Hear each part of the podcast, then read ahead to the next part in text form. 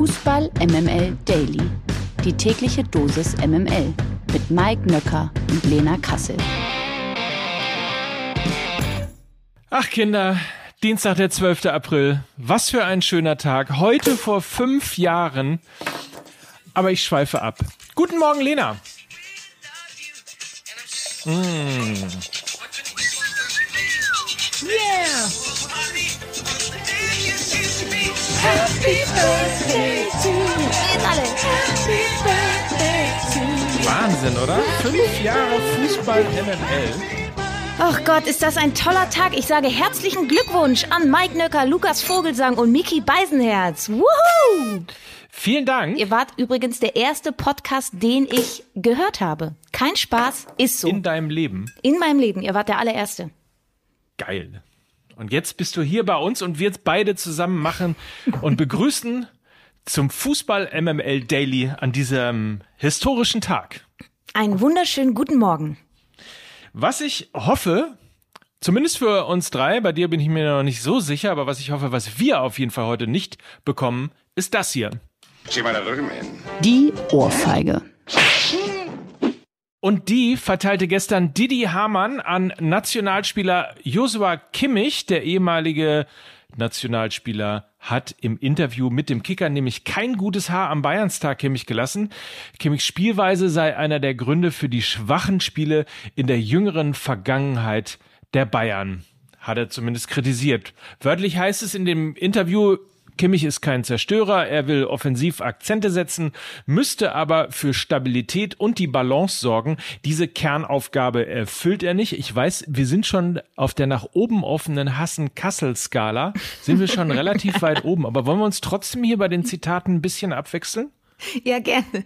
Er, er führte weiter fort und sagte, mit Kimmich und Jamal Musiala sind die beiden Sechserpositionen zu leichtgewichtig besetzt. Lösungen allein mit fußballerischen Mitteln sind da nicht möglich. Vielmehr ist körperliche Präsenz nötig. Wenn das Gefühl entsteht, dass jeder Angriff des Gegners eine Torchance wird, wird die Power nach vorne gemindert. Ohne Kontrolle über das Spiel geht es nicht. Und weiter heißt es, das Mittelfeld funktioniert nur, wenn Kimmich als Partner Leon Goretzka an der Seite hat. Ein Sechser darf in einem so wichtigen Spiel wie im Champions League Viertelfinale gegen den FC Villarreal außerdem nie im vordersten Drittel auftauchen.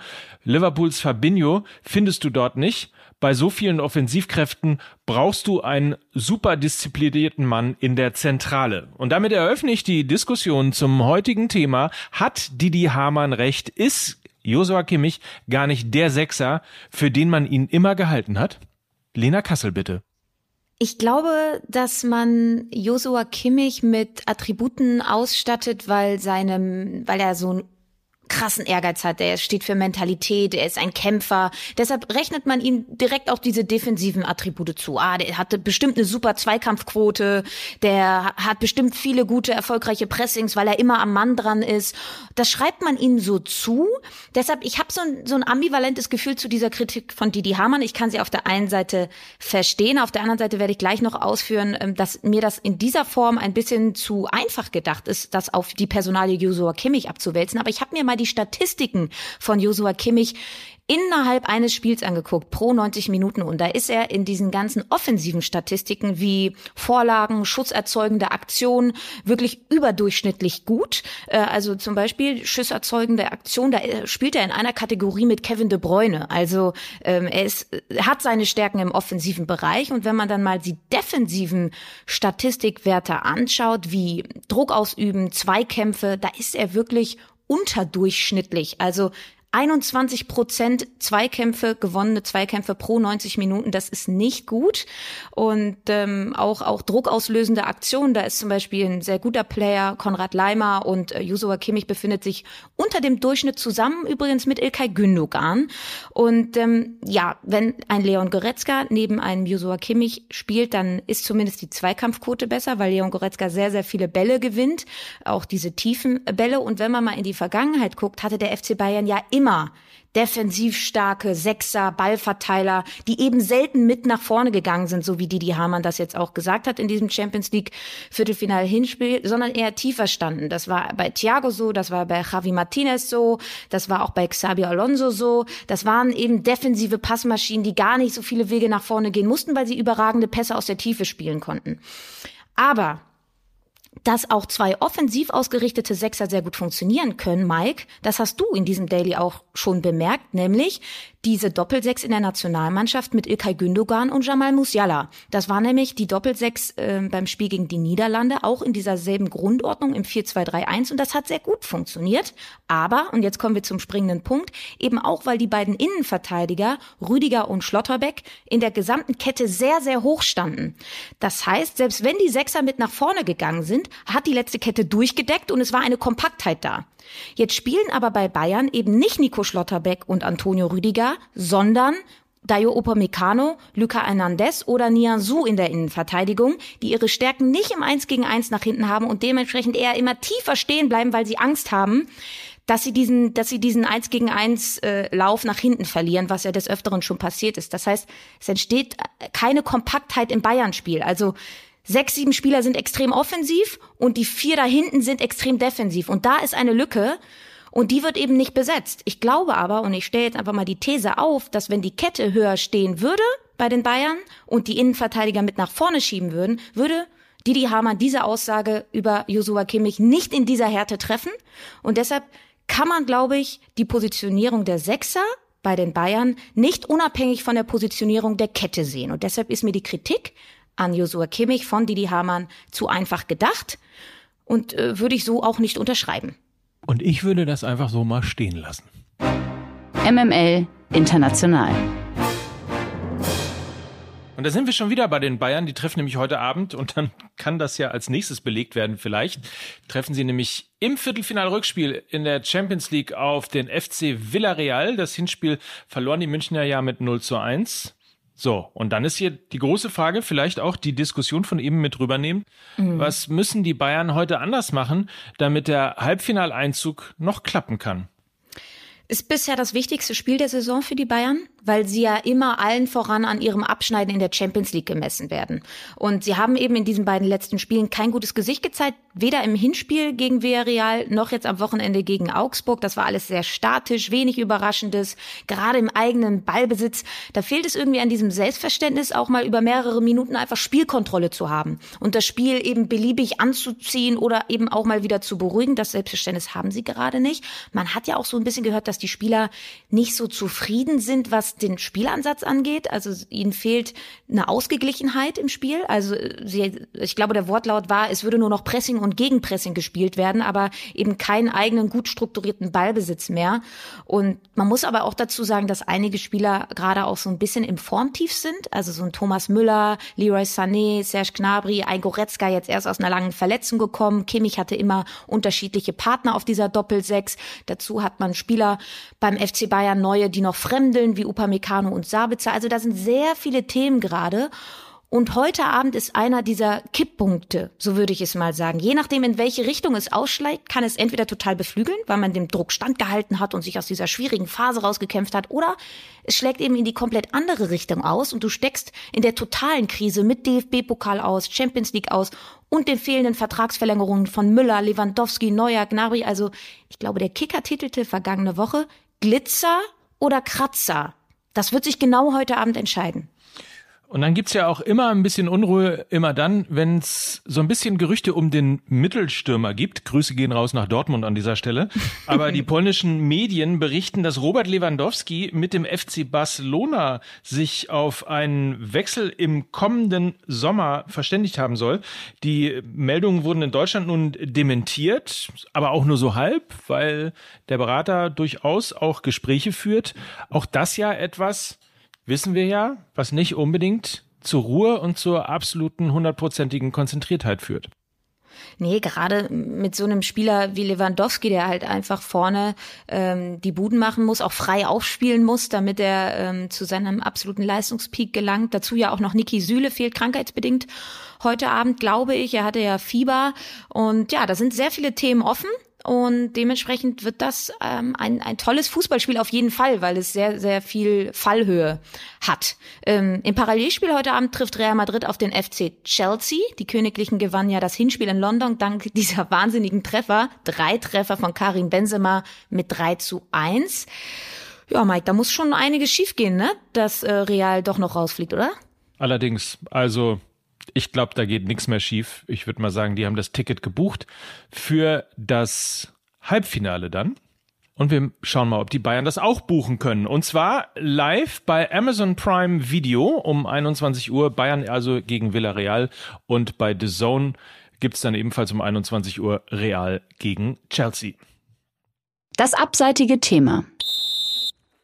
Der ukrainische Fußballclub Schachtja Donetsk hat seine sogenannte eigene Friedenstour mit einer Niederlage begonnen. Im ersten von bislang fünf geplanten Benefizspielen unterlag der 13-malige ukrainische Meister am vergangenen Samstag dem griechischen Rekordmeister Olympiakos Piraeus mit 0 zu 1. Genau, und anstelle ihrer eigenen Namen trugen die Spieler von Donetsk die Namen, und jetzt beginnt die Abteilung Gänsehaut, trugen die Spieler von Donetsk die Namen von bombardierten Städten in der Ukraine auf ihren Trikots. Schachter hat wegen des Krieges im Donbass bereits seit 2014 kein Spiel mehr in Donetsk bestritten. Die Friedenstour wird unter anderem von der ukrainischen Regierung unterstützt. Auch Weltfußballer Robert Lewandowski oder David Beckham supporten die Tour. Das erlöste Geld soll dann dem ukrainischen Militär und den Kriegsopfern zugutekommen. Geplant sind vorerst noch Spiele gegen die Istanbuler Clubs Besiktas und Fenerbahce sowie gegen Lechia Danzig und Hajduk Split. Ja, auch wieder ein Beispiel aus der Kategorie, ähm, Mike, Fußball ist mehr als der rollende Ball, ne? Und selbst wenn sie jetzt dieses ähm, Benefizspiel gegen Piräus mit 0 zu 1 verloren haben, das Ergebnis spielt natürlich überhaupt gar keine Rolle. Und das sollte uns alle auch nochmal zum Nachdenken anregen, dass wir uns ja hier teilweise am, am Bundesliga-Wochenende über Dinge echauffieren, die eigentlich unsäglich sind. Ja, I'm looking at you, Hertha Ultras. Also, hm. Ähm, ein Beispiel auch da wieder, dass der Fußball eben ja auch eine riesige Wirkmacht hat und viel Einfluss auch hat. Ähm, das zeigt diese Friedenstour und von daher nochmal großes Chapeau, so etwas in solchen Zeiten überhaupt auf die Beine zu stellen. Man kann ja davon ausgehen, dass zumindest äh, jeder einzelne Spieler von Schachtja Donetsk irgendwie bekannte, verwandte Familienmitglieder noch in der Ukraine hat und äh, von daher ähm, ja eigentlich auch Gewinner des Tages so ein bisschen. Was macht eigentlich Ian Robben, Lena? Tja, der, der macht wahnsinnige Dinge. Gelbe, ja, ich weiß, ich weiß, was du sagen willst. Er zieht sich die gelbe Leggings an, ne? die Frage ist, wer hat bei wem abgeguckt? Ähm, ne? Also du hast wahrscheinlich Ian Robben damals immer so begeistert zugeschaut in seinen Nein. hautengen Leggings. Nein, war das nicht so? Nein. Ich okay. war auf der anderen Seite, ich habe ihn gehasst. Er war immer derjenige. Ich erinnere an das Champions League Finale 2013. Ich habe ihn gehasst. Grüße gehen raus, natürlich cooler Typ, aber nein. Cool ist auf jeden Fall das, was er jetzt zuletzt gemacht hat, denn der 38-Jährige hat nach seinem Karriereende als Fußballer eine neue Sportart für sich entdeckt, nämlich den Marathon. Der ehemalige Profi des FC Bayern lief nämlich am vergangenen Sonntag in Rotterdam seinen ersten Marathon in einer beachtlichen Zeit von drei Stunden 13 und 57 Minuten und für die 42,195 Kilometer brauchte er 69 Minuten länger als der Sieger Abdi Nageye. Damit erreichte er fast punktgenau seine vorher ausgegebene Zielzeit. Also Wahnsinn. Tja, es war für Robben ein harter Kampf. Ich musste so lachen, als ich die Nachricht gesehen habe, weil wir ja schon in den letzten zwei Jahren irgendwie mitbekommen haben, dass Arjen Robben eigentlich gar nicht loslassen wollte, weil er einfach diese, diese Maschine ist und einfach im Grunde genommen immer weiter Maschine sein will. Und was macht man, wenn man dann doch eben die Karriere beenden muss und doch nicht mehr Fußball spielen kann? Ist ja total logisch, hätten wir alle drauf kommen können. Natürlich, man quält sich 42,195 Kilometer. Am Ende hat er auch Krämpfe gehabt in den Beinen, sagte aber völlig egal, ich habe es geschafft, aber das war es auch schon. Das war ein echter Kampf. Am Anfang war ich ein bisschen mit der Zeit beschäftigt, aber irgendwann wirft man das einfach über Bord. Dann überlebt man. Ich habe es geschafft.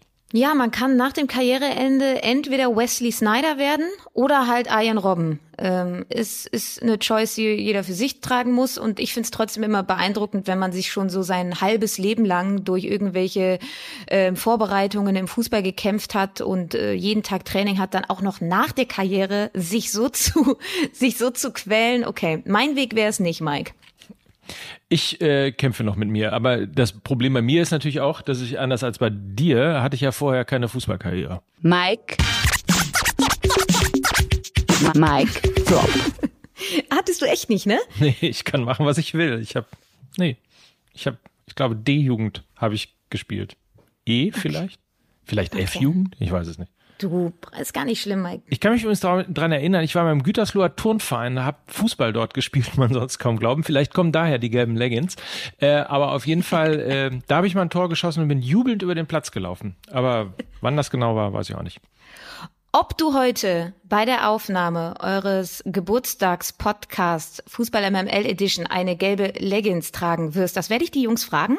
Ja. Ich wünsche euch auf jeden Fall ganz viel Spaß. Genießt es. Ihr habt es euch verdient, ähm, in einer launigen Runde euch heute einfach mal selber zu feiern. Ich werde es auf jeden Fall tun. Danke für diese fünf Jahre. Ich bin, ich glaube, im dritten Jahr eingestiegen und seitdem äh, lässt es mich nicht mehr los. Ich habe euch sehr lieb. Wir haben dich auch lieb. Und vor allen Dingen euch da draußen auch. Also, So, in diesem Sinne, vielen Dank. Ich muss jetzt feiern gehen. okay, das waren Lena Kassel. Und Mike Nöcker für Fußball MML. Tschüss. Tschüss.